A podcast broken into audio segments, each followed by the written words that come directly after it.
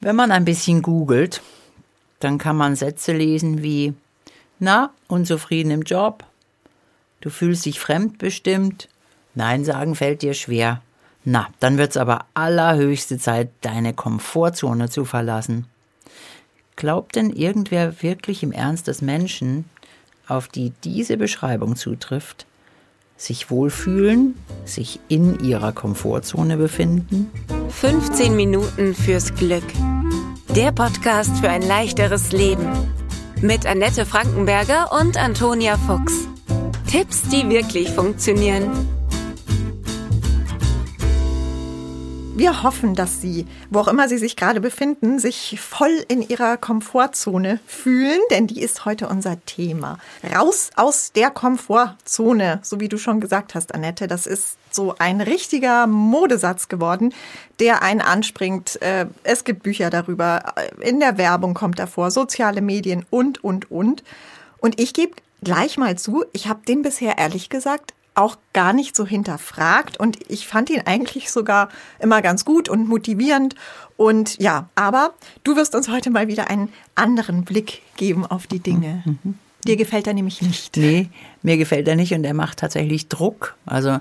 wenn du, wenn du denkst, du, du befindest dich also jetzt in solchen Umständen, wie ich sie vorher genannt habe, du bist unzufrieden im Job. Hm, es geht dir nicht gut, irgendwas stimmt nicht, es fühlt sich irgendwie blöd an. Und dann kommt jemand und sagt, ja, du musst halt mal deine Komfortzone verlassen.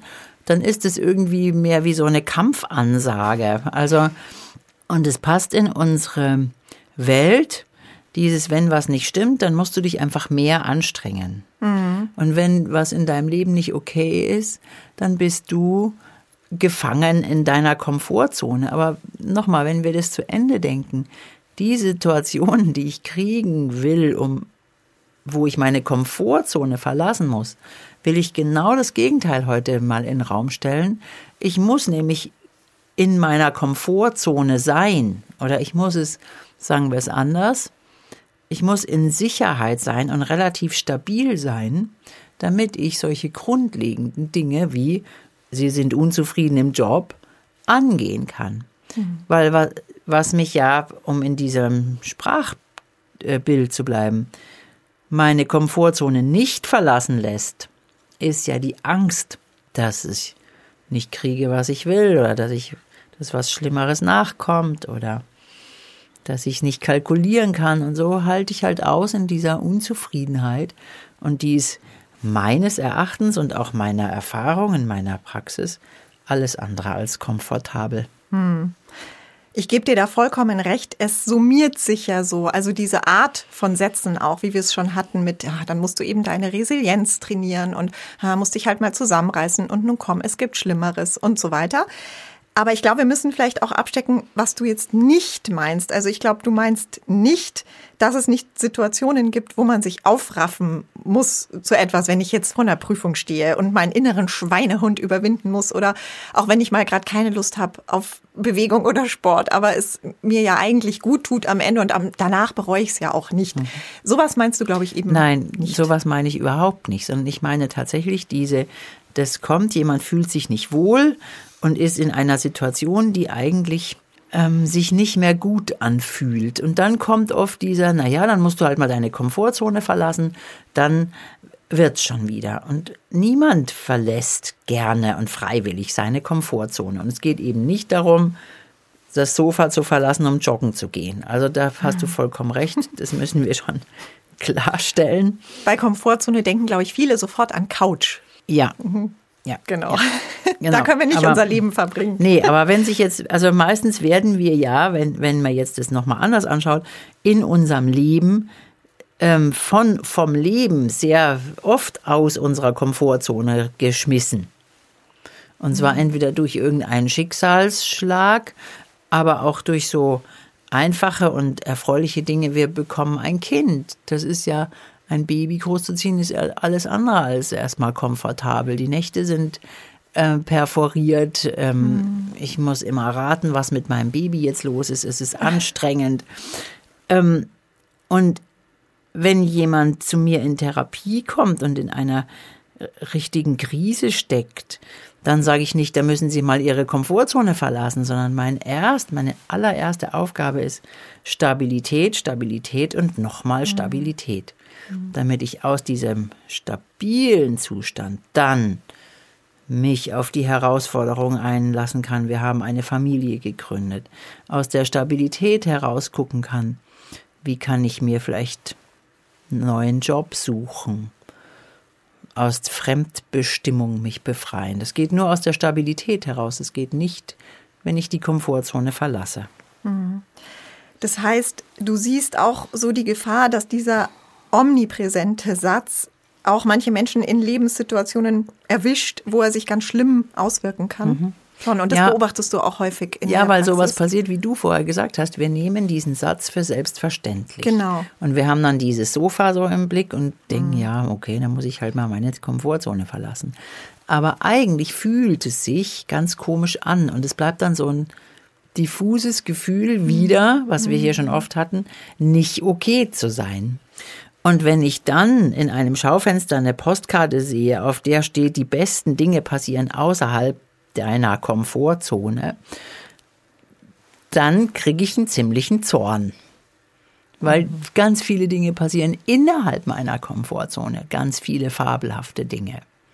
Und ich meine eben nicht, wenn du auf irgendeinen Berg hochgestiegen bist, dass du dann deine Komfortzone verlassen hast. Das wird auch niemand so empfinden, sondern habe ich mich vielleicht angestrengt und es war herausfordernd. Aber ich bin doch aus einem Wohlfühlen aus einem Wollen losgezogen, um irgendwas Schönes zu erleben. Also nur damit wir uns klar haben, wie ich das meine. Genau, du hast ja auch schon oft gesagt, man braucht in bestimmten Situationen natürlich auch Mut, um bestimmte Dinge ja. zu tun. Ähm, auch wie du mal meintest, dass man offen bleibt, auch gegenüber mhm. Menschen, sich äh, Beziehungen ähm, öffnet und so weiter.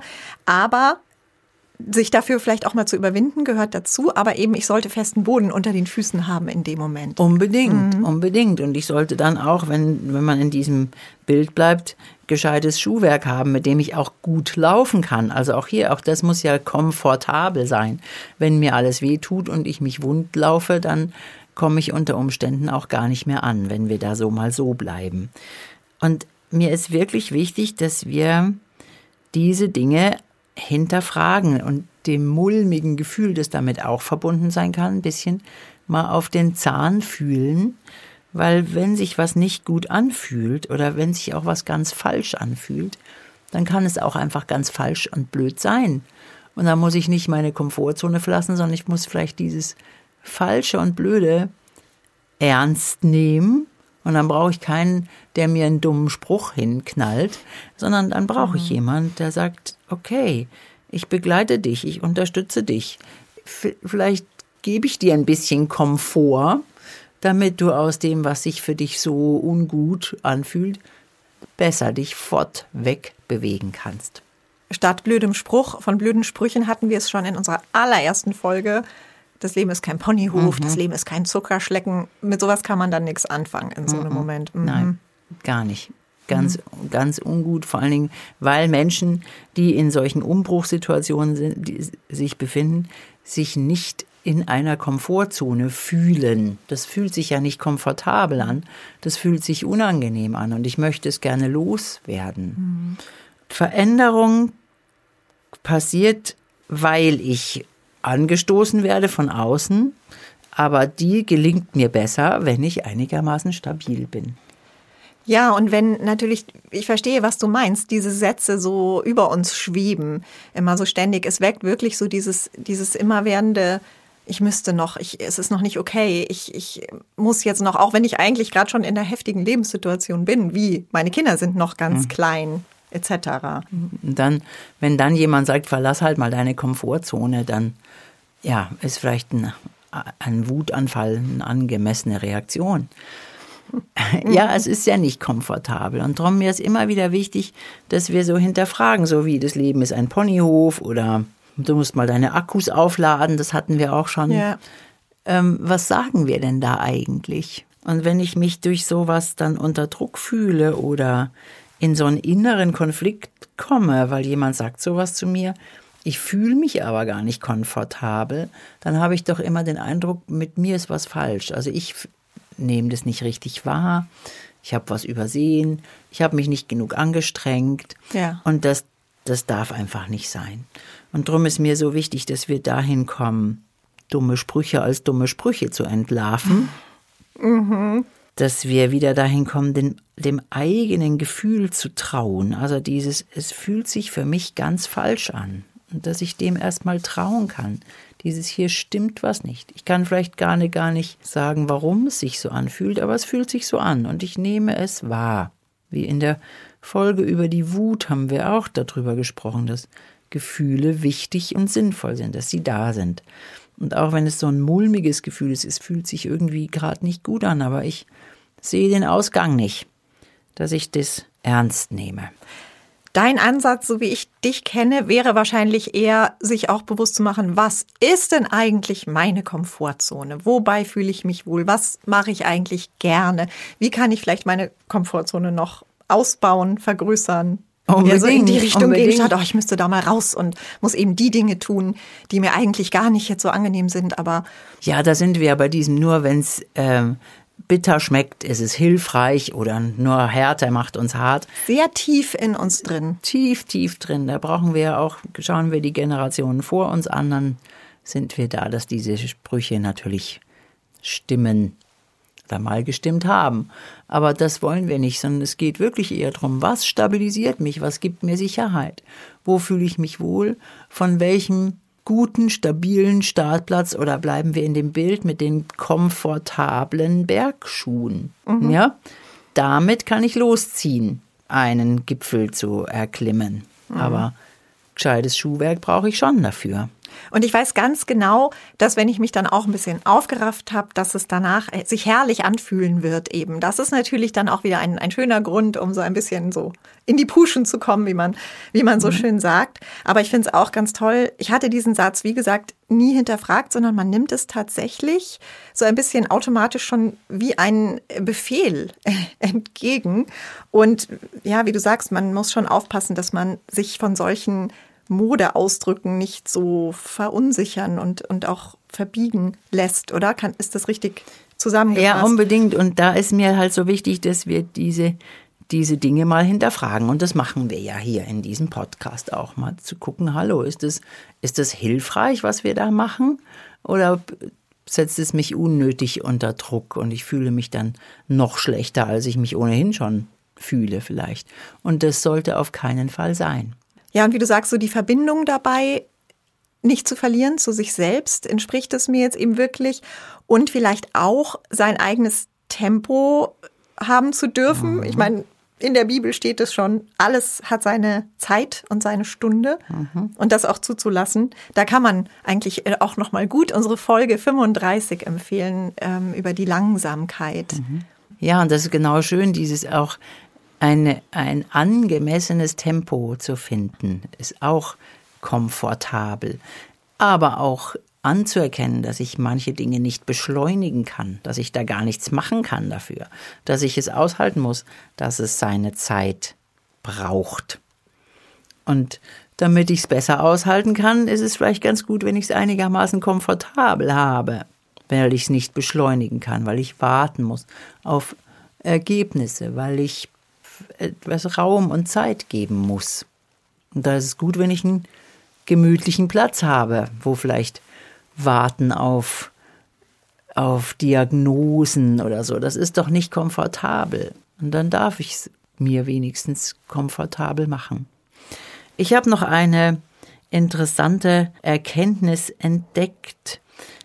An der Universität von Utah hat man herausgefunden, dass Menschen, die sich von schönen Dingen anrühren lassen können, also Musik, Kunst, Natur, sogar so eine Art Ergriffenheit erleben können. Also auch, dass man sich anrühren lässt im Sinne von auch, dass einmal die Tränen kommen, mhm. dass diese Menschen besser und stabiler mit, dem Le mit den Schwierigkeiten in ihrem Leben umgehen können.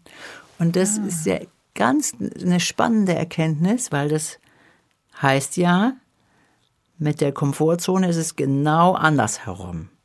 Wenn es in meiner Umgebung sogar schön ist, dann kann ich besser auf die Herausforderungen des Lebens und der Welt antworten. Wunderschön. Raum und Zeit muss ich dem auch selbst geben, um das sacken zu lassen. Wirklich ganz besondere Hinweise wieder von dir. Dann würde ich sagen, ab mit uns in die Komfortzone. Auch liebe Hörerinnen und Hörer und vielen Dank, Annette. Sehr gerne und passen Sie gut auf sich auf. 15 Minuten fürs Glück.